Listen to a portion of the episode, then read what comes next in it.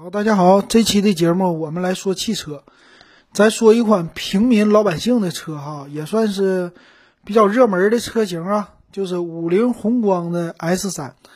那这个车型呢，其实很多人就在街上也见过啊。这个车呢，又是说是 SUV，但实际是面包车那种的感觉，还是面包车的样儿，就是又窄又长啊，又高这种的感觉的哈。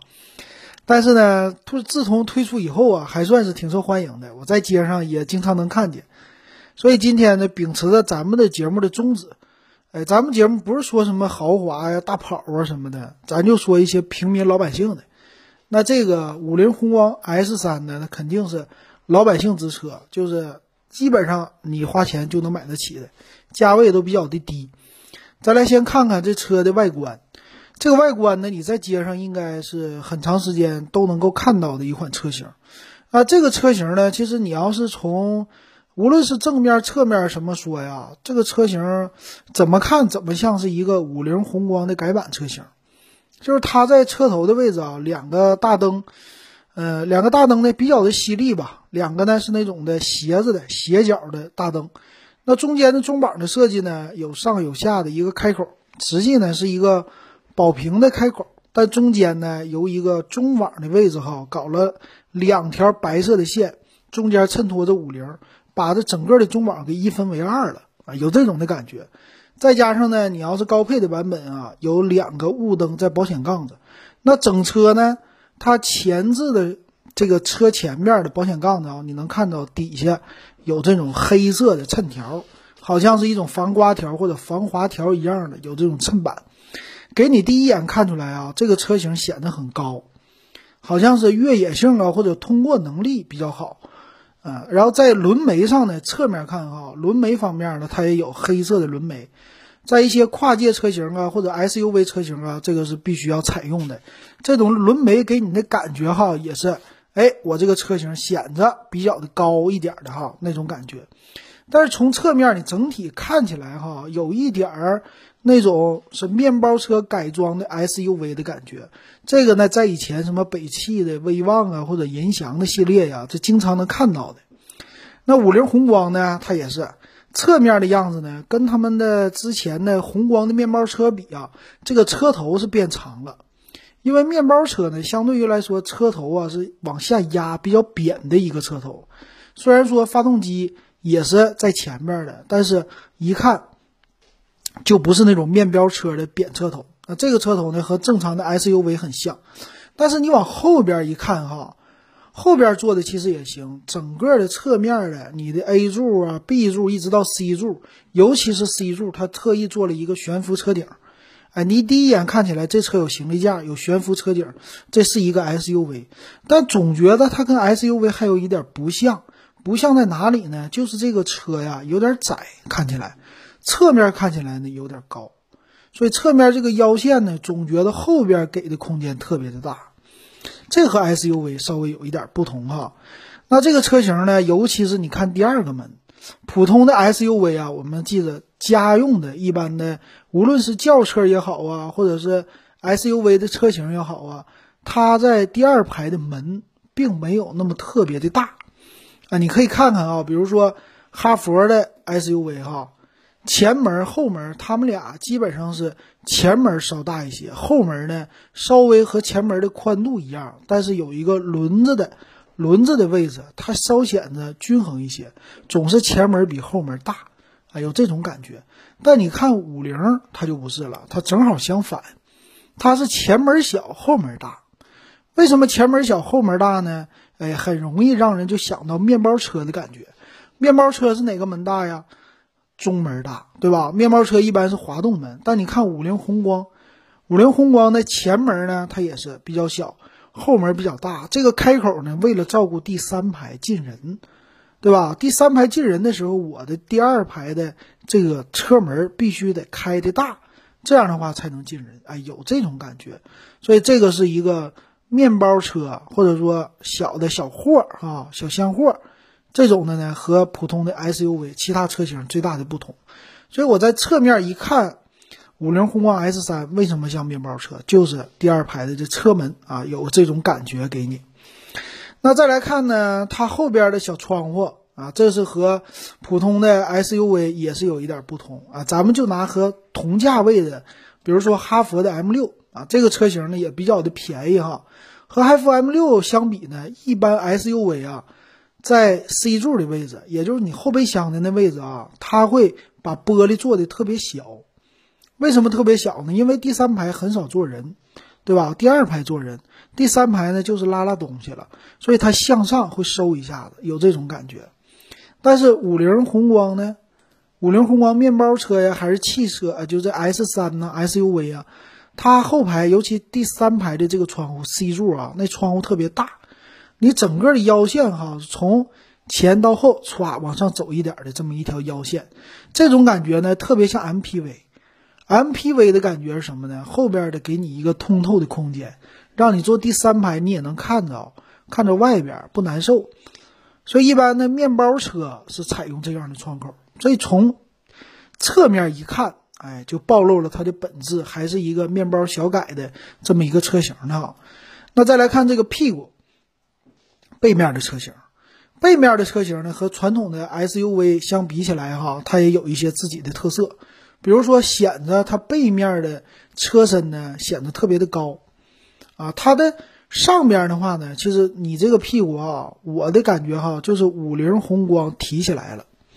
就是五菱宏光的屁股翘起来了，有这样的感觉，啊，这个为什么呢？就是它的黑色的后保险杠的那个衬托，那个呢特别的厚，显得特别的高，然后整车呢给你的感觉哈，就往上那种的感觉，所以我总觉得呢，它和传统的 SUV 比起来，它有点太两边太窄了，上下呢就显得高，所以有一点点的不协调。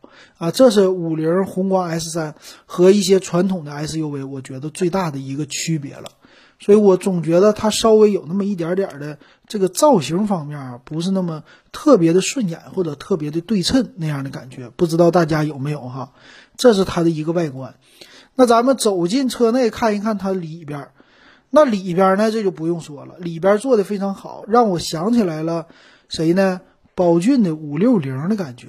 当年呢，我想买车的时候去看宝骏五六零，一坐进宝骏五六零哈，当时我记得是，呃，那个叫什么燕飞，什么来的？那个音响，啊，一看着，整体的感觉哈，一坐在车里边就有一种比较豪华的感觉，所以这个 S 三进去呢，让我一下子想起了宝骏五六零，啊，也是有那种特别的精致的或者豪华感。呃，第一眼的上眼的感觉啊，当然了，这里边肯定中控啊啥啥啥的这些很多都是塑料的，但总觉得呢，哎，这个造型不错，哎，现在的其实宝骏的七三零啊啊这些车型都有这样的，比如说方向盘，它是一个三辐式的方向盘，中间一个五菱的 logo，但这个 logo 呢做的也是银色的，特别好看，两边呢高配的版本啊，方向盘是多功能的，并且呢，无论是它的按键呢。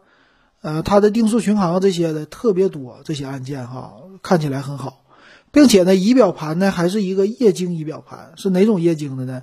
就是仿液晶的啊，就是电子的那种的感觉哈。那你再来看中控，中控的位置呢有一个大屏导航，当然这个屏呢也就比你的手机大一点，并不并不是那种巨大的屏，但是它的位置好，它是正好是摆在上边的。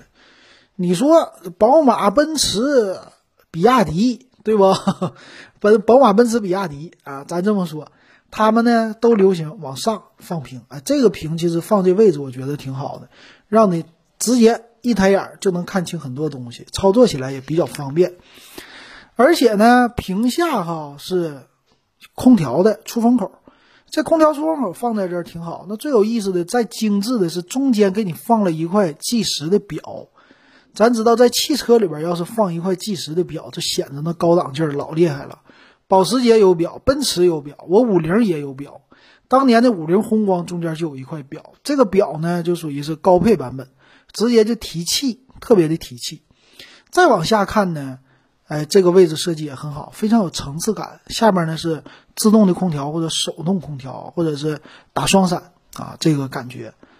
那里边呢一坐的哈，让我第一眼看起来就是有那种从里到外的一个衬托的精致感。因为什么呢？它上下的中控的台呀，它做的比较的层次感，分了三层，而且呢，它有这种亮条的装饰。有了亮条的衬托以后，这车型就显得很不错了。但是呢，没有那些臃肿的感觉。为什么呢？中控啊，它特意做出来了，就是上边稍微宽一些，啊，是一个屏幕嘛，稍窄宽。中间呢，这个位置出风口最宽，到底下呢做了一个倒梯形的一个收角，啊，这让整体的感觉哈都越来越往下越窄，窄的时候给你看起来就顺眼啊，是这样的感觉，我觉得挺好看的。那副驾驶啊这些的都是一般的车型有的吧？呃，储物空间呢肯定是 OK 的哈。所以整体呢，它里边的搭配啊是黑色、橙色、银色这么一个颜色的搭配啊，层次感做的非常的到位啊，这一点非常的好哈。这是中控的位置。那到了座椅这区域呢，那就不用说了哈。座椅像这种车型，那空间肯定上下的空间是非常好的，但左右的空间呢，我们只能说是一般了哈。那比如说它这个车型，现在我看呢，车型的话是几个座椅呢？嗯，来看看它的车型的介绍啊，它是有呃五座的五座的这个车型吧，然后再高一些的七座的，好像没有谈到，那没有谈到有七座版哈，都是五座的这种版本。那来看看啊，座椅的座椅的话呢，第一排、第二排，那我说错了，是有第三排的一个空间的哈，啊，一会儿详细参数给大家说。所以一坐到里边的啊，这个座椅啊，给你设计的非常的好看，有那种包裹的感觉的一个座椅。但别管你说坐上去好不好哈，但最起码外边看起来是非常好的，并且呢，有第三排座椅二二三的一个结构，啊，这个结构一做出来七座。让我想起来还是 MPV 或者是面包车的感觉，但第二排座椅的样子啊，坐的两边有点像大面包啊，你两边的这个腿部的护垫啊、腰部啊，呃，到了肩部啊，哎，到头部，整体的看起来非常包裹的一个座椅。但毕竟价位在这儿呢，哈，你要指望它给你包的有那种什么埃尔法、威尔法的感觉，那是不可能的哈。那第三排座椅呢？它是可以打开，可以放倒。那你就算是打开第三排座椅之后啊，你后部还有一个放大行李箱的空间。所以这个车型哈，就算坐七个人，呃，应个急的话，整个的空间再拉点东西也是足够的。那平时你要不坐人呢，你就拿它当一个面包车啊，这后边的进深呢也是非常大的，并且呢，这个地台。呃，不算是地台吧，后边的座椅啊，你平铺的话，它能算是一个还不错的平铺的一个地面的感觉哈。所以这样呢，我觉得，呃，里边的空间还是给的非常的足的这种的感觉。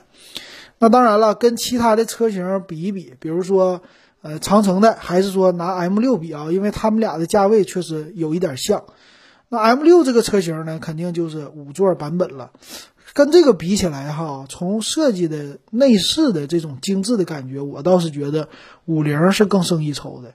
那长城的 M 六呢，虽然说也算是更新了一下吧，但是里边一看起来还非常传统那种老式的 CRV 啊，或者是哈弗 H 六的那种的感觉啊，就看起来中控特别的臃肿啊，并没有五菱的第一眼的那种感觉，哎，比较灵巧，哎，比较细那种的感觉哈。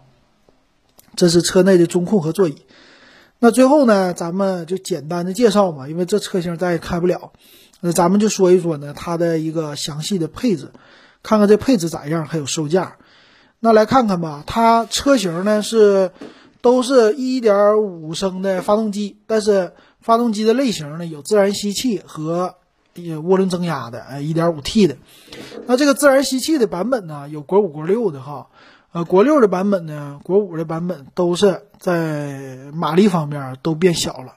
比如说，呃，一点五升自然吸气的是在国六版本呢就九十九马力了，然后一点五 T 的呢是一百一十二马力了。啊，不对，一有高功率发动机哈，说错了，一点五的自然吸气还有一百一十二马力的。到了涡轮增压是一百四十七马力，这是国六的。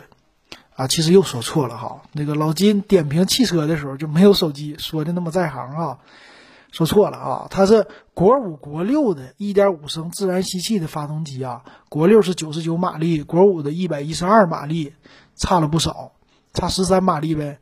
那 1.5T 的涡轮增压型的呢，在国五上是一百五十马力，到了国六就一百四十七马力了，这个稍微泄的还少一点啊，这是不一样的地方啊。那我们来看看详细的一个参数配置吧，啊，这车型的不一样的地方。首先说它的价格呗，价格呢是从现在是国六的版本吧，咱们就来说，国六呢是二零一九款，价位呢在五点九八万啊，一直到八点二八万。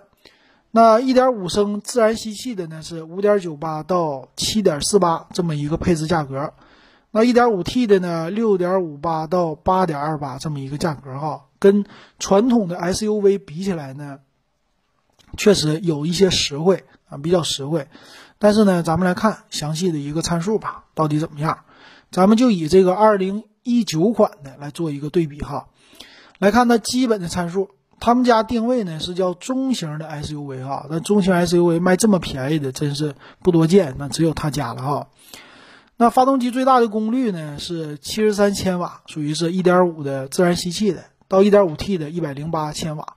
呃，跑这个车呢，相对于来说哈，你要是一点五升自然吸气的国六版本，相对于来说会费点事儿啊，就费油呗。因为你要拉货呀，或者拉人呢，这个马力本身就比较小嘛，它的功率也小，那你拉起来肯定稍微费一些油哈。那看一下它全系呢都没有什么自动挡的车型，都是手动挡的车型。当然了。在二零一八款呢，你要买，你可以买到另外一个车型啊，这是国五的，就是能买到叫自动挡啊，那个其实不叫自动挡，叫自动离合版，你挺有意思的啊，就是离合器你没有了，不用踩，但是呢，右边还是得手动挂档，你这边切换的时候呢，你不松油门啊，或者轰的油门，这边档位一挂，自动电脑就给你踩离合啊，这个版本有意思哈。现在这能这么推出的国内的车型也就五菱一家了，所以这个挺好玩的，我觉得还不是以前的 AMT 哈，AMT 可是一个半自动挡，对吧？你直接挂一个前进倒档就完事儿了。它这个不是，你这个六档你还得自己挂，一档、二档、三档、四档到六档啊，你这个档位挂完了以后，这车自动升档，所以这两个还是有点不同的。那你看他家玩的玩四种，普通的手动挡。自动离合版、AMT 版，还有一个 CVT 版啊！你看看啊，这个五菱啊、宝骏呢，玩这些成本玩的特别的溜哈。那来看车身的一个尺寸吧，车身的尺寸呢，长度只有四米六五啊，跟普通的轿车比起来，也都不是太长的这么一个车型。宽度呢，一七三五，相对来说啊，这宽度还是比五菱的宏光稍微。宽一些的啊，有这种的，我来看一看啊。五菱宏光啊，咱们比较喜欢的这车型拉货的，它的宽度怎么样啊？因为他们两个呢比较适合做一个对比。宏光 Plus 呢都不太适合啊，因为比较大。再来看这个五菱宏光的一个参数啊，五菱宏光呢，它的宽是一六六零啊，就一米六六。这个车呢一米七三啊，所以宽度对。确实是增加了哈，那车长呢？五菱宏光它也比五菱宏光长。五菱宏光呢最长的是四米四二，嗯，这个车型长。再来看高度，高度呢它是达到一米七九，那五菱宏光一米七五，所以比五菱宏光还高啊！就整个看起来车身还是有点不协调，就是因为高度的问题啊。那轴距呢两米八，五菱呢是两米七二，所以轴距也加长了啊。那这个是五门。七座的车型，我看了一下，二零一九款哈都没有五座的车型，都是七座的车型哈。再来看看它整车的质量呢，也相对于来说是比较重的。整车质量呢，在普通版啊，最低配达到了将近一点四吨，高配呢最高配啊是达到了，呃，这个是一点五 T 手动豪华国六版是一点五五吨。啊，就基本上一点六吨了哈，拉上人就一点七、一点八了，所以还是算是比较重的一个车型吧。那都是四缸的一个发动机啊，功率呢就不说了，刚才说过了，九十二号可以用九十二号的汽油，啊，铝合金的钢体，啊，铸铁的钢体，铝合金的钢盖，那这种的。再来看看啊，这个国五、国六的车型，咱们就来说国六的这些车型。好，那咱们接着往下看，它采用的是前置后驱，前麦弗逊，后叫螺旋弹簧非独立悬架，电动助力，承载式的一个车身。那前后呢都是盘式的这种刹车，呃，都是用的手刹。那轮胎呢也是比较宽的，相对于五菱宏光来说啊，确实宽了很多啊。啊，五菱宏光的宽度呢，轮胎是我记得一七五七零十四寸，它这个呢是二零五六五十六寸啊，就整体来说宽了很多啊。但是，嗯，它这个确实有五菱的风范哈，比如说最低配的版本啊。五点九八万的1.5自然吸气和六点五八万的 1.5T 手动的哈，全都没有安全气囊。然后再往上一个级别的呢，就叫手动舒适型的，才配了一个主驾驶的安全气囊。只有最高配，也就是说，手动1.5的是四七点四八万的和八点二八万的车型才有两个安全气囊。所以这个感觉一看就是五菱宏光的特色。五菱呢就是这样的哈，反正你要买便宜的，我安全气囊一个不配，我觉得这一点哈非常的不好。虽然说有的人说我这车开起来就没问题，从开到报废我也不会撞一下，安全气囊也不会弹出，但是万一有一次哈，这个万一一旦你车卖的多，这概率也就变大了。所以说呢，买便宜车型你还是要注意这一点上呢，跟。什么哈佛的 M 六啊，这相比啊还是比不过的。像一些轿车呀，五万块钱的车都是配两个安全气囊的。但五菱呢，该省的地方，它它就是怎么说呢？不该省的地方吧，它就硬往里省啊。这个安全性呢，留俩气囊都应该是最基本的了。啊，胎压监测呢，也都应该是基本的配置啊。但是我看了胎压监测，他们家只是选装。啊，只有最高配的版本才能够直接装啊，有胎压监测，所以这一点也是不对的，对吧？应该是二零二零年开始，所有的车型必须都得有胎压监测，这个才符合政策的法规哈。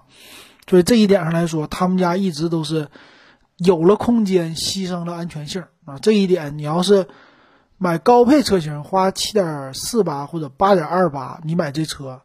你要说我不拉货，我拉人，那你还不如买别的 SUV 去，对不对？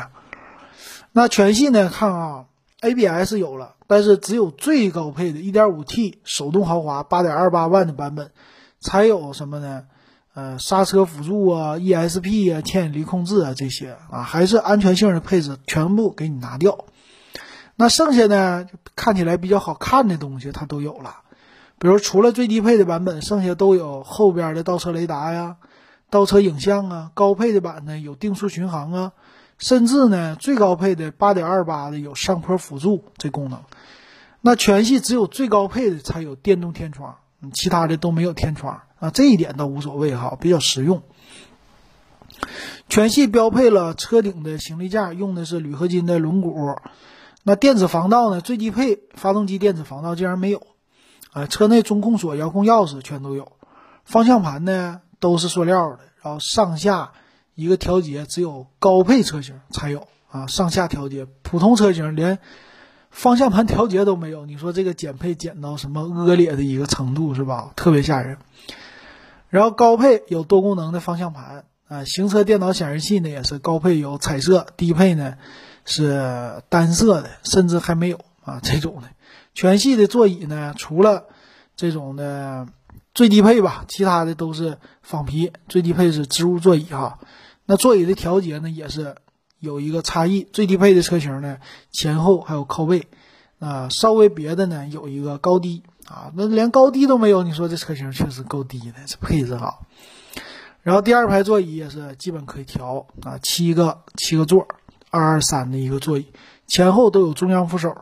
除了最低最低配之外，哈，它有中间的八英寸的液晶屏，啊，GPS 导航呢，你要选装，那这个没有啥用处。那这个液晶屏呢，支持的是原厂的一个映射的功能，啊，就基本的什么 CarLife 啊这些应该是有的哈。呃，再来看别的方面呢，全车最高配车型是四个喇叭，其他都是俩喇叭，那看起来还是个拉货的车哈。呃，灯源呢全是卤素的啊，卤素的嘛，噗噗簌簌就可以了。电动的车窗，电动调节的后视镜呢，只有除了最低配都有啊，高配一点的有后视镜的加热。车内的化妆镜啊，空调方面呢，全系都手动的空调。后排出风口啊，独立空调竟然是后排的独立空调，最低配没有，但是有出风口。所以你这个夏天的时候啊，买最低配的车型，你也别想制冷了，非常的麻烦。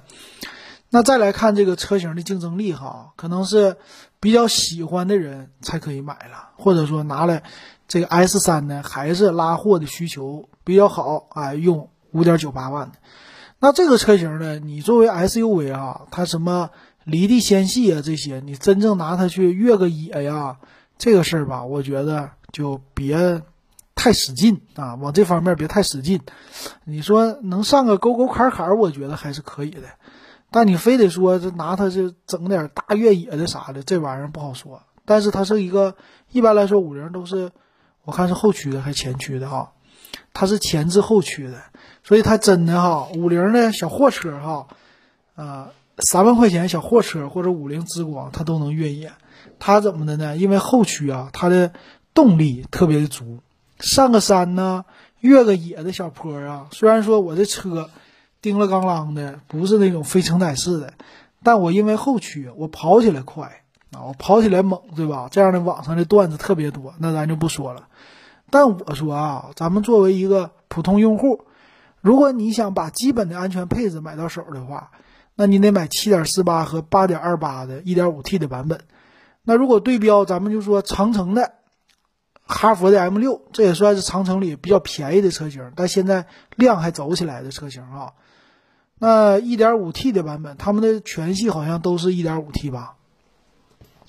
那这个要比起来的话，那就有一些差距了啊。比如说，呃，这个哈佛的 M 六，我来看一下啊，它的配置，呃，手动，它分手动自动嘛。这2019款的现在国六，同样国六哈。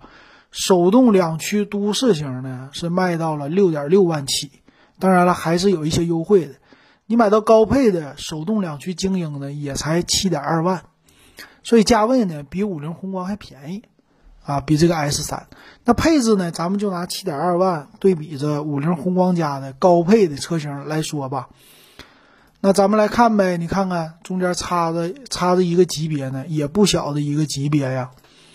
你比如说，咱来看看吧，呃，你这个二零一九款一点五 T 五菱宏光的最高配的，呃，就比啊，它俩的尺寸，尺寸方面呢，我们比手动一点五 T 啊这版本最高配的，呃，二零一九款的哈佛呢，它的尺寸是四米六五，五菱宏光也四米六五，长一样，宽呢，哈佛的是一米八三。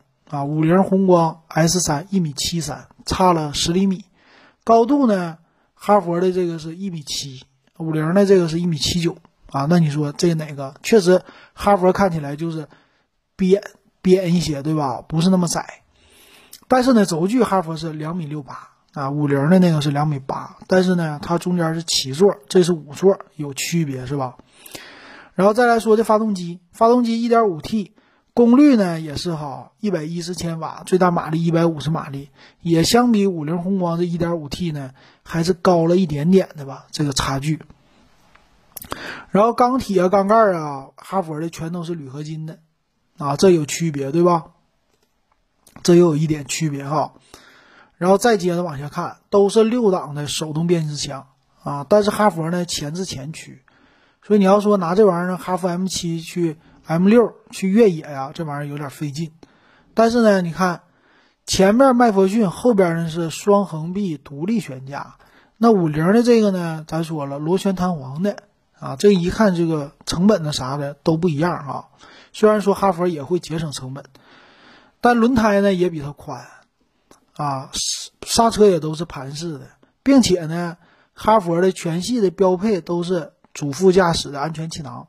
胎压监测全都有，并且 ESP 呀，呃，车身稳定这些牵引力、刹车辅助啊，呃，ABS 啊，全都有啊。那五菱它这个老费劲了，最高配的才有嘛，八点二八了。再来看呢，哈佛的后驻车雷达呀、倒车影像啊，啊，这高配的版本都有。然后有发动机启停、上坡辅助全都有，并且送你天窗，对吧？这个虽然五菱宏光也有天窗啊，铝合金的轮圈、车顶行李架、发动机电子防盗、遥控钥匙、无钥匙进入、无钥匙启动，这五菱没有。再来看方向盘呢，哈佛的皮的，五菱呢是塑料的。哈佛呢支持上下前后四项调节方向盘，五菱呢上下也都是多功能方向盘，对吧？就是皮子，座椅也是仿皮，调节呢它俩一样，第二排呢调节一样，并且都是有八英寸的液晶屏，也都支持手机映射啊 USB，也都是四个喇叭，卤素的光源，并且哈佛还有 LED 的行车灯啊。那再有啥呢？主驾驶位，哈弗有一键升降，外后视镜折叠，内后视镜防眩目啊，手动的，自动空调，对吧？后排出风口，啊，那这不用看了，这整个的车型一看起来，最后五菱说我卖八点二万，哈弗说我卖七点二万，我再有优惠，你们俩都有优惠，那下来差一万块钱，所以五菱这个你买哈，再怎么优惠，五菱一般车型优惠比较少，啊，你要是看那个车主的。这个购买的价格的话，买到最高配，买下来的话，哈，咱们看看实际这个到手的价格吧，在车主价格内，全下来平均是九点一七万，你能买这个五菱宏光 S 三的最高配，那你再看那个谁呢？手动的哈弗的 M 六呢？哈弗 M 六啊，全下来八点。就是八点零二万，这是车主的一个购车价，就是平均八万块钱，那个平均九点二万，差了一万二。那花同样的价格，我这哈弗 M 六，不管它保值不保值吧，但是最起码给你的安全性啊，给你的一个配置啊，这感觉呀，对吧？整体的样子呀，肯定都是高于的，而且还便宜呢，花个八万块钱你就能买下来了，对吧？这个其实哈佛已经把一个 SUV 啊卖到了一个轿车的价格了，对吧？一个轿车你基本上买这样的配置的帝豪，帝豪的话差不多也是这个价位啊，手动挡的车型哈。所以我觉得宏光 S 三呢，这是什么用户呢？就是想拉货，还想呢要的外观想越野一下，但主要的应该是拉货和少拉人这样的情况下，他会选择五菱宏光 S 三。还有可能是之前是五菱宏光的车主，对五菱的品牌非常的信任，觉得这品牌很好，那我呢继续来买。那当然，如果你不是这样的车主的话，那你就可以看看长城的哈佛的 M 六嘛。这 M 六相对于来说，呃，SUV 里也算是非常便宜的了。当然了，这俩车的车重都不轻，哈佛的也是达到了将近一点六吨哈，反正就是费点油。但如果你跑的不多，啊，就是说我一年就开一万公里，那你这点油钱也不在乎，也差不多是吧？反正到了三年五载的保值性你就别说了，到时候卖的时候都折一半，甚至过个六年以后就三折。但是呢，毕竟价位也低，车型也够大，你没事出去带带步啊，出去跑一跑啊，我觉得还是够的。我是挺看好这哈弗 M 六的啊，所以这五菱宏光 S 三说到底啊，还是。啊，和一个小面差不多，只是外观里边看起来都比那小面更好看了而已哈，只是这样。行，今天的老金就给大家说车说到这儿哈，感谢大家的收听，也希望你们可以加我的微信 w e b 幺五三，咱们一起讨论这个汽车，或者呢六块钱入咱们电子数码点评的群。好，今天咱们就说到这儿。